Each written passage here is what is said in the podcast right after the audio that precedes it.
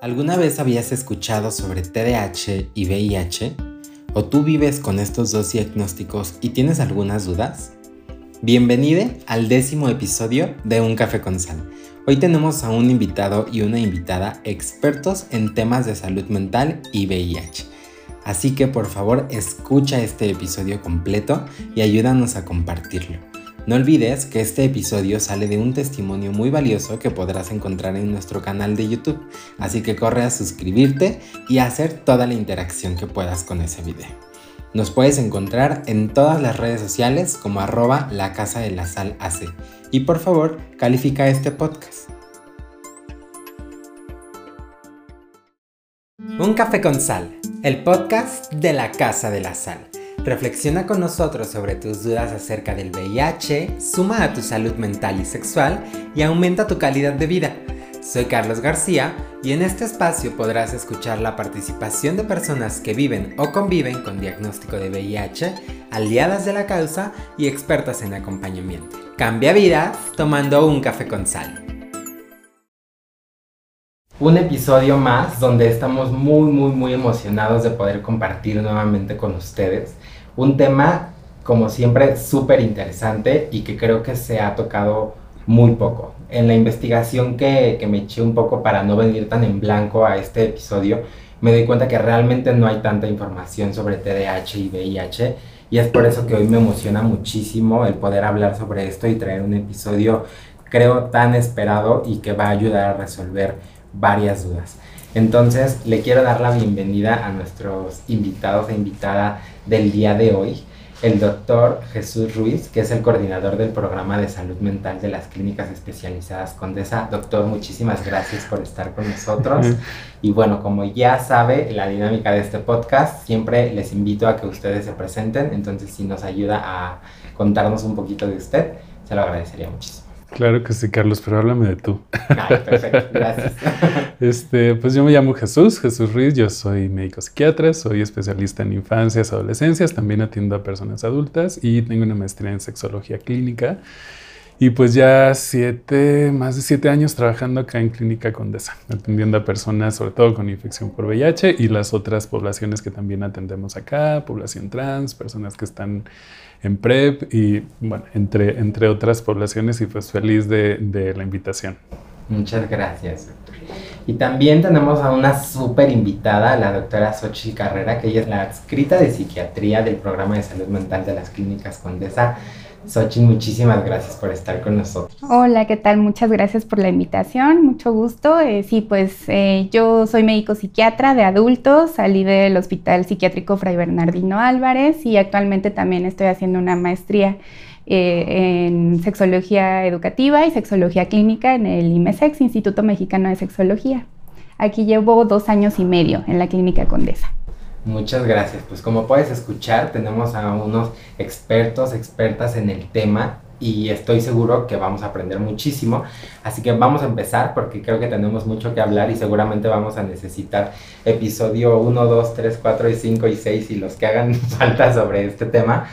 Y me gustaría empezar con el concepto del que es el TDAH, porque creo que muchas veces tenemos como muy equivocada o muy errónea el concepto de esto, o seguramente hay personas que en su vida han escuchado sobre qué onda con el TDAH, así que me gustaría que pudiéramos empezar por ahí, ¿no? A construir qué es esto. Muy bien, bueno, pues el TDAH, o hay quienes le nombran TDA, eh, que por sus siglas en español es trastorno por déficit de atención con hiperactividad o trastorno por déficit de atención e hiperactividad, es una condición relacionada con el neurodesarrollo es decir, le llamamos trastorno por déficit de atención. O sea, tiene este, eh, lo conocemos como un trastorno por el impacto funcional que tienen las personas. Ahorita digo a qué me refiero con impacto funcional.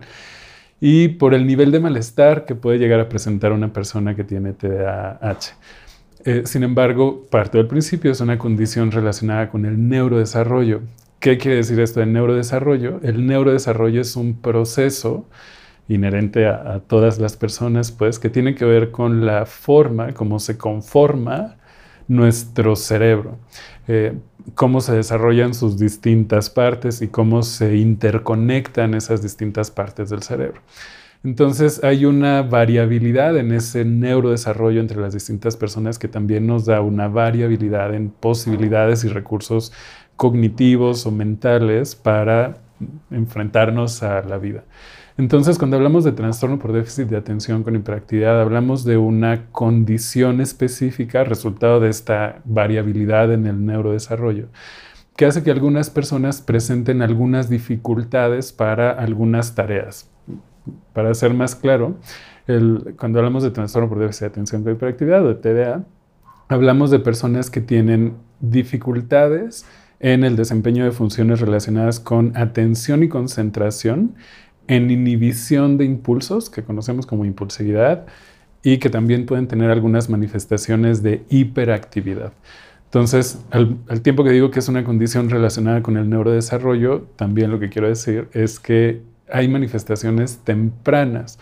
Es decir, desde el desarrollo, digámoslo, en preescolar o en la etapa escolar, dado que las manifestaciones tienen que ver con la forma como se conformó el cerebro, desde ahí ya comienzan a notarse algunas eh, de las manifestaciones del TDAH. Si nos metemos ya a la parte de cómo se, se manifiesta el TDA o qué es lo que podemos ver, pues vemos desde una infancia dificultad en la atención, en la concentración y por lo tanto en la retención, entonces se puede asociar a un bajo desempeño académico, por ejemplo, pero estas mismas dificultades pueden afectar en las habilidades de organización, entonces puede ser que estén haciendo las cosas de última hora o que estén perdiendo cosas.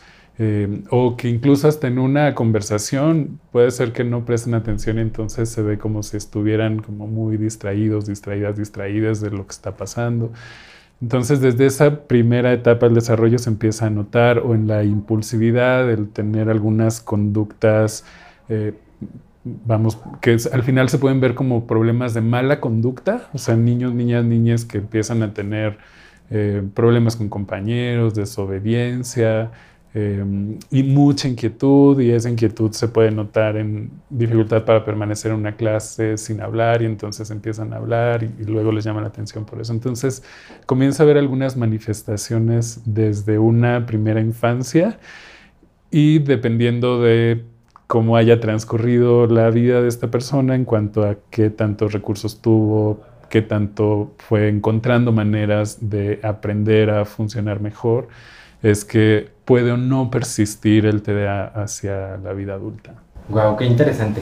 Creo que tenemos eh, ahorita ya algunas como características o manifestaciones muy claras. Y justo la pregunta, la siguiente era esa, ¿no? ¿Cuáles son como estas características o manifestaciones de una persona con TDAH? ¿Hay alguna que les gustaría agregar o consideran que con esas son suficientes? Pues yo quisiera comentar que el cuadro puede ser muy variado, el cuadro clínico. Entonces, justo hace ratito platicábamos de que hay personas que no se detecta en la infancia porque estamos acostumbrados a pensar en un niño que reprueba muchas materias, que es muy inquieto.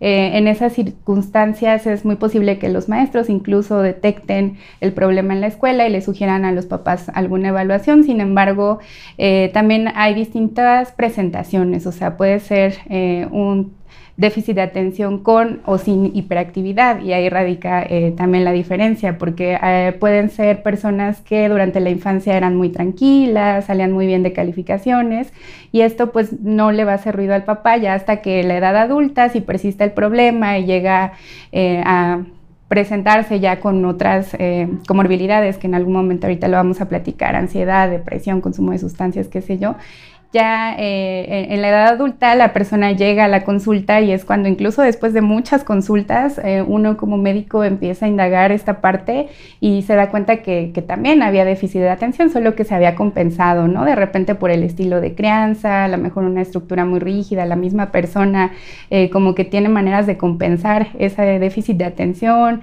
trata de ser hasta más perfeccionista, organizado. Entonces sí, la verdad es que puede ser muy, muy variable el cuadro clínico y también puede ser de distinta gravedad los síntomas.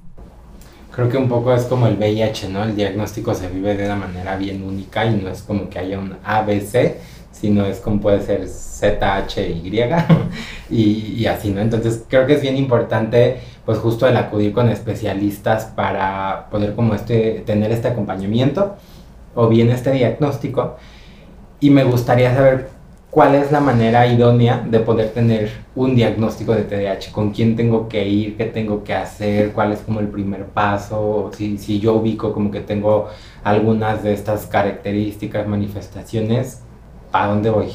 Em, bajando deditos del TikTok. Este, digo, lo, digo a manera de broma. De pronto llegan personas que dicen, oye, es que me encontré con un TikTok y explicó perfecto lo que a mí me viene pasando toda la vida, pero no había encontrado manera de nombrarlo, ¿no? Entonces, el diagnóstico del trastorno por déficit de atención con hiperactividad es clínico. Eso quiere decir que no hay un instrumento diagnóstico, o sea, que una persona diga, oye, me encontré este cuestionario en internet, lo respondí y como vi tantas preguntas positivas, entonces tengo TDA. Estos instrumentos se conocen como instrumentos de tamizaje, es decir, sí hay recursos en internet e incluso estos TikToks donde alguien dice, oye, si tienes algo de esto, puede ser que tengas TDA. Yo creo que todos esos recursos son muy valiosos porque entonces las personas empiezan a encontrar que todo esto que les ha venido pasando puede tener un nombre y puede formar parte de una condición y entonces son susceptibles de recibir algún tipo de intervención. Pero entonces el diagnóstico es clínico y la persona ideal o el profesionista, la profesionista ideal para hacer este diagnóstico tendría que ser alguien con formación clínica y con conocimiento en TDA. Podría decir, y eso creo que tiene que ver más con mi formación, que lo ideal sería ir al psiquiatra, pero la verdad es que hay otras formaciones también clínicas que tienen toda la competencia para poder integrar un diagnóstico. Hay pediatras, digo, hay pediatras que tienen muchas, por, su formación, algunas carencias para poder integrar algunos diagnósticos relacionados con salud mental, pero hay pediatras, pediatras del neurodesarrollo que conocen muy bien del TDA y que pueden hacer un diagnóstico de TDA en la infancia o adolescencia. Eh, hay neuropediatras que también tienen formación para hacer un diagnóstico de TDA en la infancia, adolescencia, neuropediatras, neurólogos también para personas adultas pueden llegar a integrar un diagnóstico de TDA. Y por supuesto, tanto personal de psicología con entrenamiento en TDA y psiquiatría tenemos la posibilidad también de integrar un diagnóstico. Hay una cosa importante acá respecto al diagnóstico y por qué el bajar deditos en un TikTok o el responder un instrumento no es suficiente para considerarlo como diagnóstico. Porque una vez que se llega con esa sospecha, es decir, alguien que llega a consulta que dice, creo que tengo TDA, vengo a confirmarlo, parte de lo que hacemos como proceso importante en la evaluación de alguien es algo que conocemos como diagnóstico diferencial. Diagnóstico diferencial se refiere a o que llega una persona que dice, tengo problemas para organizarme y problemas de atención y concentración. Y el reto diagnóstico es ah, encontrar aquella condición que explique mejor qué es lo que le está pasando. Eh, alguien podría estar pasando por una depresión y la depresión, por ejemplo, puede, eh, como parte de los síntomas de la depresión, puede haber problemas de atención, concentración. Entonces, esta inatención podría ser por depresión y no por TDA, o podría ser por un trastorno de ansiedad, o puede ser que esté presentando un trastorno del sueño y entonces esas dificultades en el descanso puede ser que se estén presentando como problemas de atención, pero más bien relacionados a un trastorno del sueño o alguna otra condición, pues, que explique estas dificultades en la atención o esta hiperactividad o esta impulsividad. En ese sentido, ahí sí, por ejemplo, psiquiatras, porque también es común que lleguen eh, personas referidas por psicólogos que dicen, es que me dice mi psicólogo que no tiene la posibilidad de hacerme el diagnóstico. Es decir, cuando digo que hay otras formaciones que pueden hacer el diagnóstico, me refiero a otras personas que también hayan tenido una formación específica para diagnosticar TDA. Em, muchas veces llegan porque justo hacemos en psiquiatría ese diagnóstico diferencial de identificar que estas manifestaciones no sean consecuencia de alguna otra condición relacionada con la, con la salud mental, pues. A mí me gustaría agregar esto de los estudios, porque luego es muy común que eh, pues uno ah, llega a ese diagnóstico y de repente preguntan, oye, pero no me vas a hacer ningún estudio, ¿no? Una radiografía al menos. Y hay, hay eh, muchas personas que tienen esa idea, no, no se diagnostica, como dijo el doctor, es clínico, entonces pues mediante la entrevista clínica, de repente algunos cuestionarios para eh, confirmar algunas cosas estudios como eh, de imagen cerebral, resonancia magnética, tomografía o electroencefalograma que mide la actividad eléctrica del cerebro, sí se llegan a utilizar para justo descartar otras eh, cosas, ¿no? Entonces sí se llegan a pedir, pero ningún estudio va a decir si tiene TDAH. Ajá, o sea, complementando lo que dice la doctora Xochitl, eh, sí, e, es decir, yo decía que el, diagnóstico es clínico y que vamos a este diagnóstico diferencial y hay que descartar cosas, ¿no? O sea, a veces hay que descartar alguna otra condición. No sé, voy a poner un caso extremo. No es lo habitual que pidamos una resonancia, por ejemplo, pero sí hay algunas otras manifestaciones que tiene dolores intensos de cabeza, que ya está teniendo, no sé, hormigueos en el cuerpo, alguna otra situación, por mencionar algunas, que sí digan, oye, es que esto requiere un abordaje también con imagen, hay que descartar que no se esté presentando alguna lesión cerebral. Ahí sí hacemos estos estudios complementarios y la intención, como dice la doctora Xochitl, es descartar otras condiciones que nos ayuden a explicar lo que está pasando. Pero igual el TDA no se diagnostica con estudios, que justo es lo que muchas veces llegan y dicen, ah, es que me dijeron que porque mi electroencefalograma salió alterado, entonces por ese, o sea, eso es la confirmación de mi diagnóstico y en realidad no. Hablando de los electroencefalogramas, sí puede haber algunas manifestaciones, algunas modificaciones en, en este estudio. Lo que hace el electroencefalograma es registrar la actividad eléctrica del cerebro entonces sí se ha encontrado alguna relación con algún tipo de actividad que registra este estudio relacionada con el TDA. Sin embargo, nada que sea muy específico como para decir, si tienes esta alteración en el electroencefalograma, entonces tienes TDA y por ello es que decimos que el diagnóstico es sobre todo clínico. Qué interesante, creo que de verdad sí estamos aprendiendo un buen en este episodio. y supongamos, ya fui con este especialista que me ayudó a tener este diagnóstico clínico. Ya tengo como confirmado, ¿no? Que tengo TDAH, pero también vivo con VIH. ¿Cómo va a ser la convivencia entre estos dos diagnósticos? Sí, la verdad es que también es un tema muy, muy importante esta relación eh, con el VIH, porque de entrada, como decías en el ejemplo, ya lo tengo, a veces eh, el TDAH por sí solito es un factor de riesgo para abandono de tratamiento, por ejemplo, y pues sabemos que es bien importante la adherencia al tratamiento antirretroviral en estos casos eh, para mantenerse indetectable, evitar complicaciones. Entonces, de entrada, ¿no?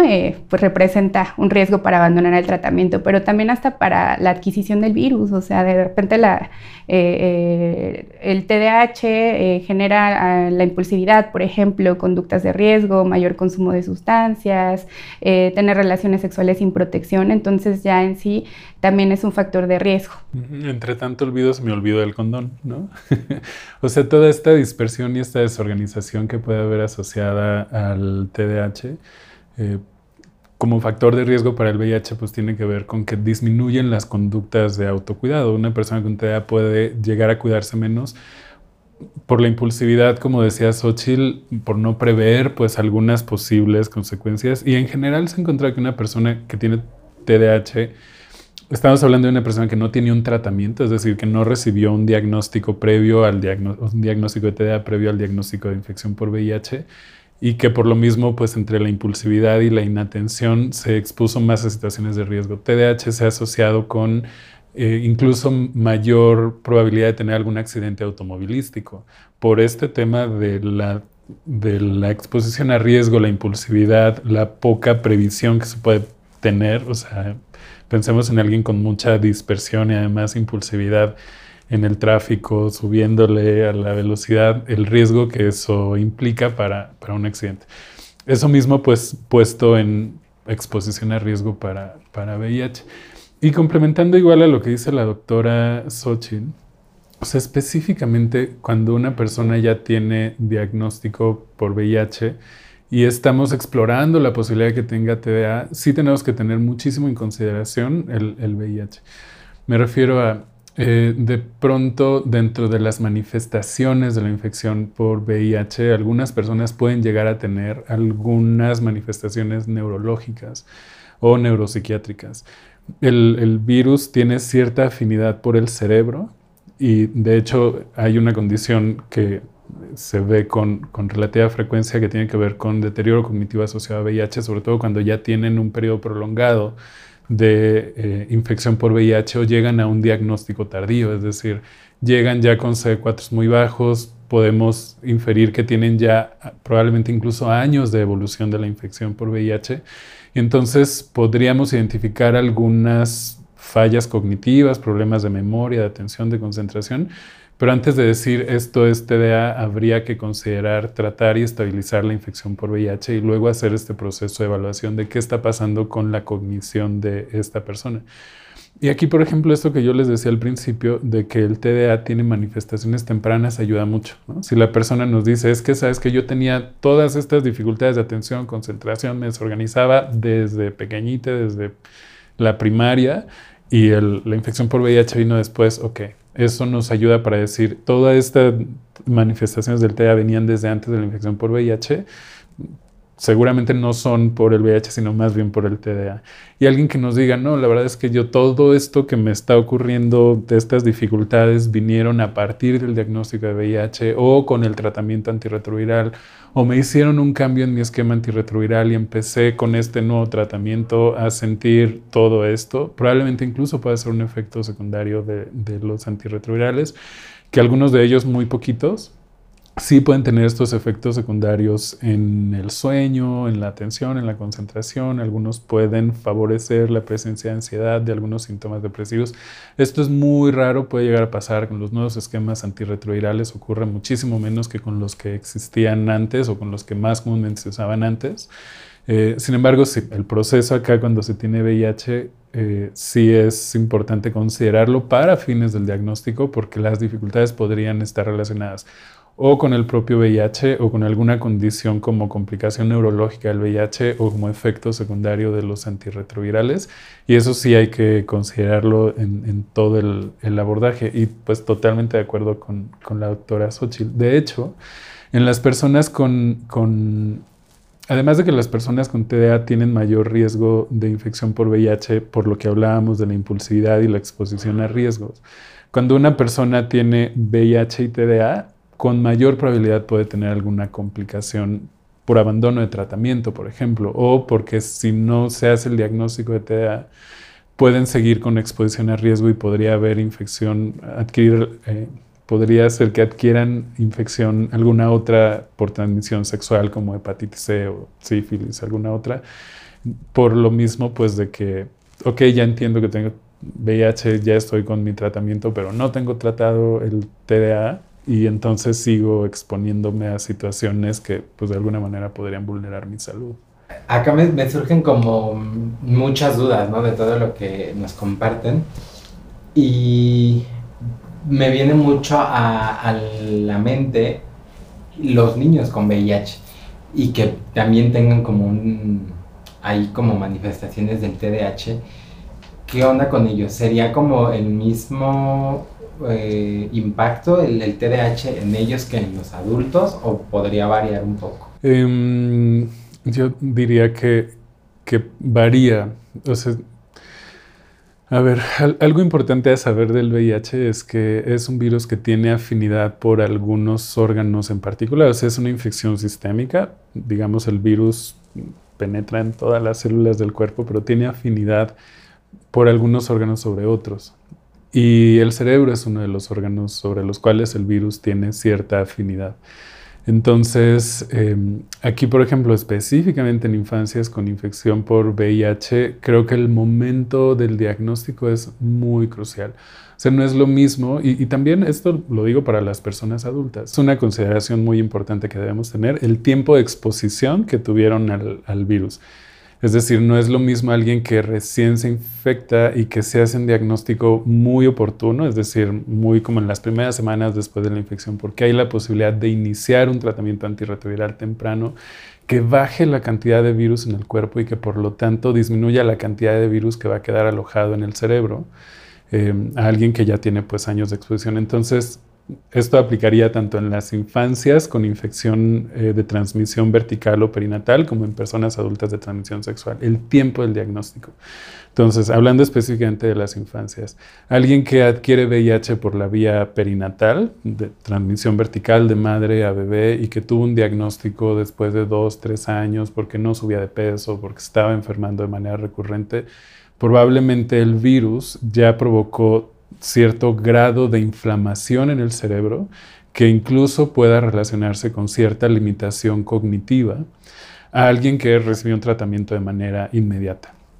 En, los casos, digo, esto es algo de lo que puedo hablar también desde la experiencia, porque acá en Clínica Condesa, con la formación de PAIDO, he tenido la posibilidad de atender a, sobre todo adolescentes con infección por VIH, cuando llega acá algún bebé con infección de transmisión perinatal o niños, niñas, niñas con VIH de transmisión perinatal, se suelen referir a las instituciones de pediatría, como el Hospital Infantil de México, el Instituto Nacional de Pediatría, pero sobre todo adolescentes que sí he atendido, que tienen infección por VIH.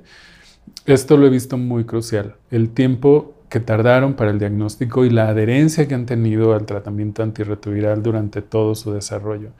Eh, de tal forma que sí, los estudios han encontrado que existe más presencia de TDAH en infancias y adolescencias con VIH, pero yo creo que ahí puede haber un sesgo en el diagnóstico y que muchos de esos síntomas que se entienden como TDAH incluso podrían más bien ser consecuencia de la neuroinfección por el VIH en una infección que probablemente no recibió un tratamiento oportuno o sí, pero que luego hubo temas de abandono al tratamiento antirretroviral en ese proceso.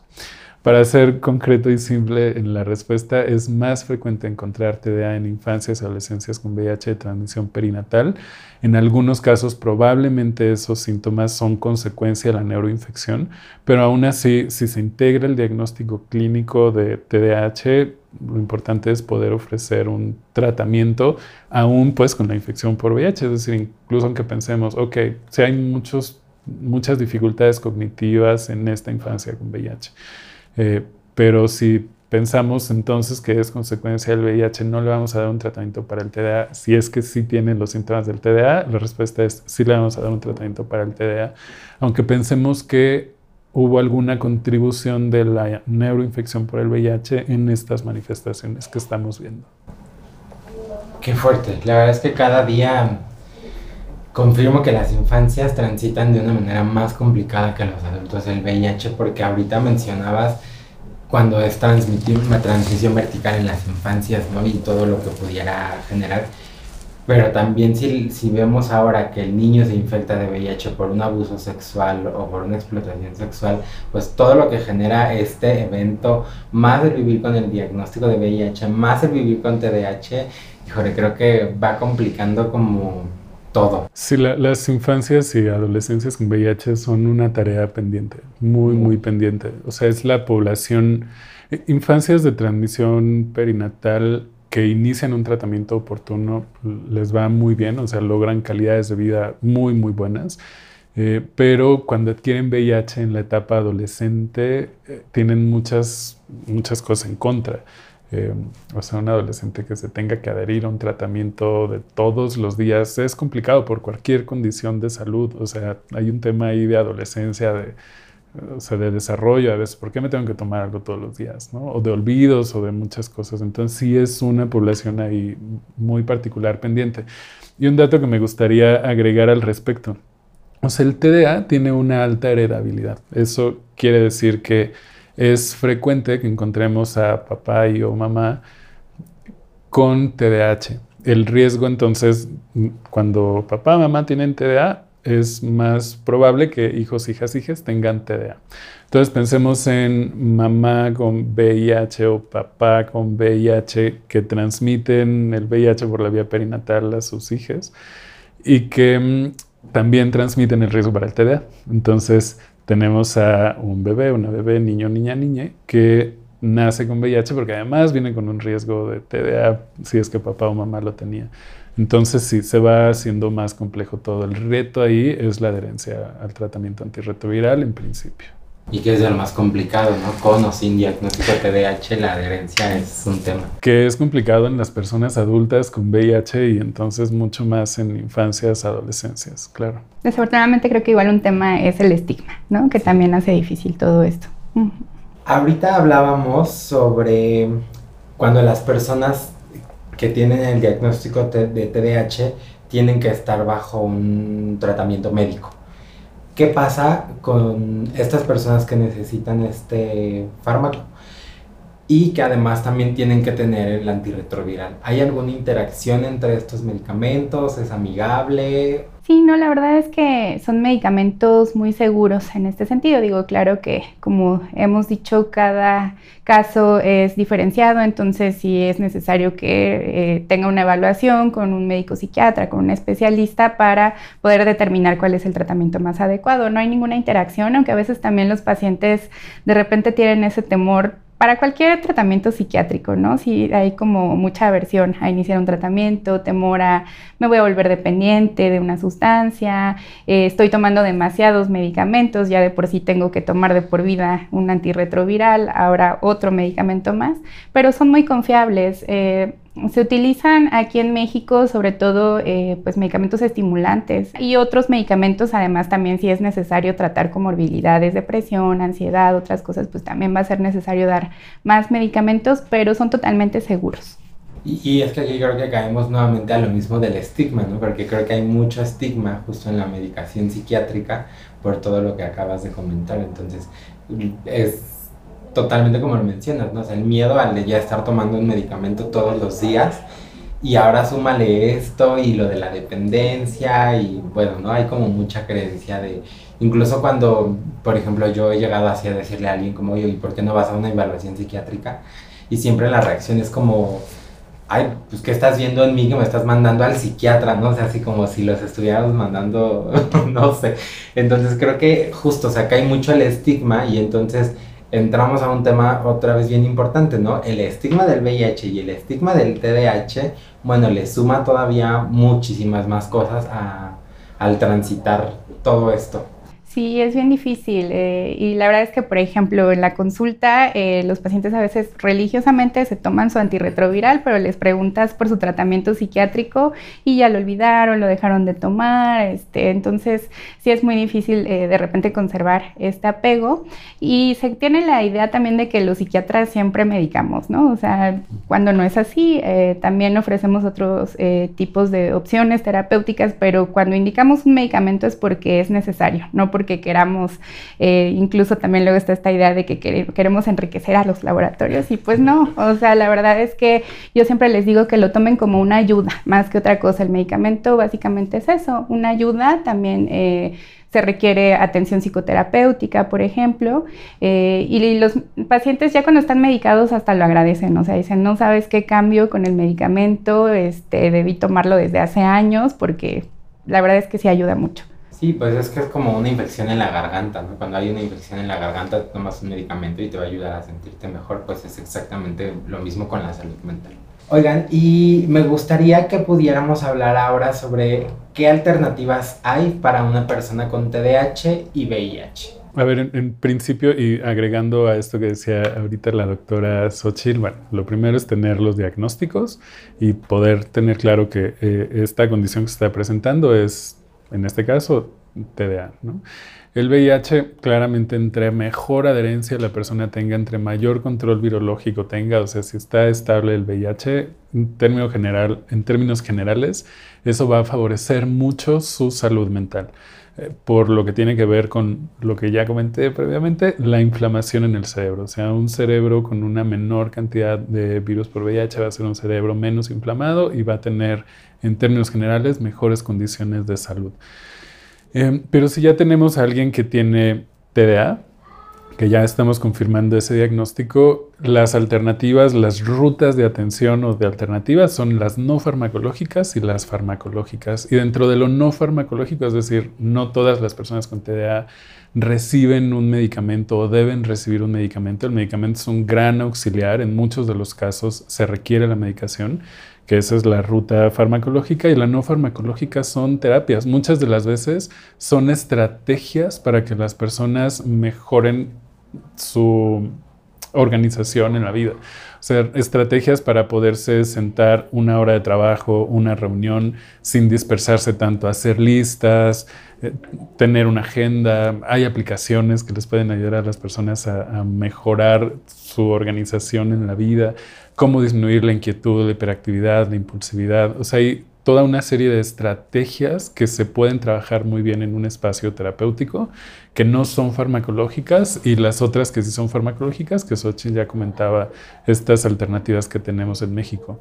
La gran mayoría de las veces, sumar los dos tipos de, interés, de, de intervenciones es la mejor opción, tanto lo no farmacológico como lo farmacológico, pero hay ocasiones en que no se tiene la posibilidad del medicamento, por ejemplo, o eh, las manifestaciones son leves o la persona ya estuvo un tiempo considerable en tratamiento farmacológico y opta por no tenerlo durante algún tiempo, las estrategias no farmacológicas son una super opción. Algo que me gustaría agregar a propósito igual del tratamiento farmacológico, eh, hay algo que tenemos que se llama teoría de la automedicación y a propósito de que una de las grandes comorbilidades es el consumo de sustancias eh, en el TDAH. Entonces, pues se dice que una persona, dependiendo de eh, pues la condición que tenga, ¿no? Depresión, ansiedad, TDAH, lo que sea, va a buscar esas sustancias que le ayuden. Por ejemplo, ansiedad, el alcohol relaja. Entonces hay más riesgo de alcoholismo en, en este caso, un ejemplo. Marihuana así todas. Entonces también los medicamentos para el TDAH suelen ser estimulantes, o sea, aumentan ciertas sustancias, dopamina, noradrenalina en ciertas áreas del cerebro para mejorar esa atención. Y eh, justo a veces hay eh, igual una alta tasa de consumo de estimulantes y de otras sustancias que el mismo paciente ya está buscando para compensar. Entonces, igual cuando llegan eh, al consultorio dicen, no, pues es que no quiero medicamentos, bueno, pero tú solito ya estás buscando esa automedicación, entonces sí, eso es bien importante. Órale, qué tema tan interesante, ¿no? Pues no había considerado que ya de alguna manera ya estamos buscando como esta medicación, a lo mejor con una, otras sustancias que no literalmente son como un medicamento, pero lo vamos asociando como... A sentirnos mejor con eso. Qué interesante. Pues muchísimas gracias por compartir este episodio. Antes de, de, cerrar, me gustaría preguntarles a ustedes si quisieran brindarle alguna recomendación a alguna persona que vive con TDAH y VIH, algún tip, consejo o un mensaje de acompañamiento, lo que ustedes gusten. Eh, bueno, pues eh, lo que siempre me gusta decir es que busquen la ayuda. Afortunadamente ahorita y creo que después de la pandemia, este tema de salud mental, pues como que... Eh, está cada vez más en todos lados, ¿no? Decíamos en TikTok, redes sociales, entonces hay que aprovechar esta oportunidad, justo como que cada vez estamos preocupándonos más por nuestra salud mental y si de repente algo nos hace ruido, porque sí, eh, en esto del TDAH es muy común que ya que la persona recibió el diagnóstico se siente hasta más tranquila, o sea, como, ah, todo esto tiene una explicación, entonces no solo es que soy muy distraída o, o qué sé yo, sino que realmente algo está pasando con mi cerebro y al recibir la atención se quedan más tranquilos y obviamente con los tratamientos pues ya claro que mejora muchísimo la calidad de vida. Sí, algo que agregara a ella, digo, Xochitl ya lo dijo y totalmente de acuerdo con ella en que, en que busquen ayuda, es hablar de es, esta relación entre alguna condición de salud mental y VIH, porque decimos que hay una interacción entre una y otra, una interacción sinérgica, donde tener alguna condición de salud mental eh, aumenta el riesgo de adquirir VIH y tener VIH aumenta el riesgo de desarrollar alguna condición de salud mental. Entonces, em, tiene que ver con, con, acceso a la atención, en principio, la atención a salud mental, y que hay muchas barreras, desde el estigma, todas las barreras de los recursos. No hay suficientes espacios para la atención en salud mental en nuestro país, y en eso tenemos que trabajar muchísimo. Entonces, en principio, que las personas que tienen alguna condición de salud mental accedan y busquen atención en un principio, porque atender salud mental es también una pieza clave para ir bajando esta epidemia que tenemos por VIH en cuanto a que personas con, mayor salud mental también se exponen menos a riesgo y a situaciones como adquirir cualquier ITS. Y que las personas que ya tienen VIH cuiden mucho su salud mental y si identifican algo que les esté ocurriendo, que busquen también los espacios de atención algo con cualquier condición de su salud mental, síntomas depresivos, ansiosos, problemas del sueño, si están teniendo efectos secundarios a sus medicaciones, que busquen los espacios para recibir la atención específica en salud mental y pues que nos den ese voto de confianza en que si ya están en el espacio de salud mental y tienen una infección por VIH y estamos integrando alguna condición, pues que nos den ese voto de confianza en que las alternativas que les estamos ofreciendo son las que consideramos que son las mejores para restablecer su salud, para recuperar su funcionalidad y pues para continuar transitando en este mundo del VIH y de las condiciones de salud mental con la mejor calidad de vida posible. Doctor Jesús, doctora Xochitl, muchísimas gracias por acompañarnos en este episodio. Gracias por enseñarnos tanto, por acompañarnos en este ratito. Creo que solucionamos muchas dudas. Espero que también este episodio pues ayude a muchas personas justo a poder nombrar eh, esto que están transitando de alguna manera o que se puedan acercar a especialistas que les ayudan a entender qué es lo que está sucediendo con aquellas manifestaciones que empiecen a ubicar. Te recuerdo a ti que nos estás escuchando que nos puedes encontrar en todas las redes sociales como arroba la casa de la sal AC y en nuestra página web www.casadelasal.org.mx. Recuerda que todos nuestros servicios son totalmente gratuitos y que si necesitas que alguien te acompañe, acá es el lugar ideal para que lo podamos hacer. Muchas gracias, espero que hayas disfrutado mucho este episodio. Recuerda que nos vemos todos los lunes cada 15 días, así que nos vemos en el siguiente episodio y recuerda, cambia vidas tomando un café con sal.